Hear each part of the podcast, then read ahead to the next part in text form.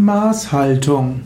Maßhaltung ist ein, eine Weise, wie man sein Leben führen kann. Maßhaltung bedeutet, dass man nichts zu viel macht, dass man den gewissen Mittelweg findet.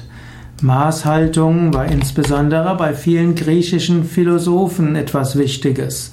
Zum Beispiel hat Aristoteles Maßhaltung empfohlen, ebenso wie die Stoiker und selbst die Epikureer. Man kann sagen, die hohe griechische Lebensphilosophie bestand aus Maßhaltung.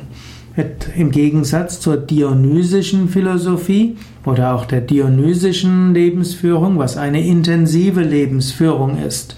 Man kann auch die spirituellen Richtungen unterscheiden in solche, die eher Maßhaltung predigen und solche, die eher Intensität äh, predigen. Es wird auch zum Beispiel gesagt, es gibt die heißen Formen von spirituellen Prinzipien und die eher kühlere. Und bei den kühleren spielt Maßhaltung eine Rolle, das goldene Mittelmaß finden. Aber es gibt eben auch solche, wo es ins Ekstatische geht und in die Radikalität.